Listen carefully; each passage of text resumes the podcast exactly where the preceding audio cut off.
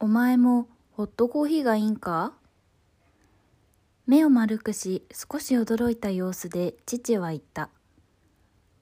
私たちは今大阪の雑居ビルの中にあるとあるコンビニのレジ前にいる。父はイラストレーターでこのビル内のギャラリーで個展を開催中だ。それを見るためにわざわざ東京から帰省してきたという親孝行ぶりである。二人でお昼ご飯を食べ終え、店外に出ると、ジュース買うならあそこにコンビニあるぞ。と、父が指さすからここに来た。私は一人っ子でいとこもいないので、親や親族から有り余るほどの愛情を一心に受けて育った。編集の仕事をやりたくて22歳の時、親族全員の反対を押し切って大阪から東京に出てきた。東京で初めての一人暮らし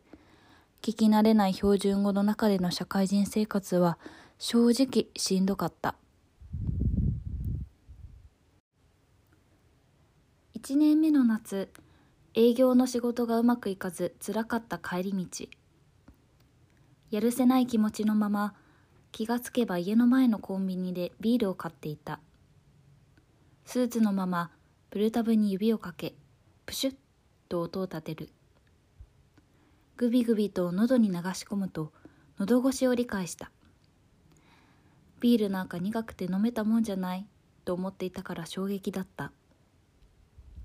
舌が完全にバカになってしまったというショックとなんだか大人の OL みたいだ。と思った快感であれから4年経って26歳。仕事終わりはまずビールだし、ご飯の後はホットコーヒーが飲みたくなる。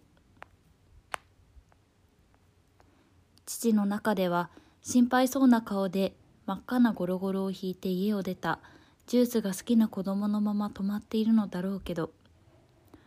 私は東京の荒波に揉まれて一歩一歩大人になっている。お酒は飲めないけれど食後に必ずホットコーヒーを好んで飲む父とビールが大好きな母から与えてもらった人生辛いことがあっても楽しいことはその何十倍もあると二人が私に教えてくれた私が大阪に帰省するたびにさ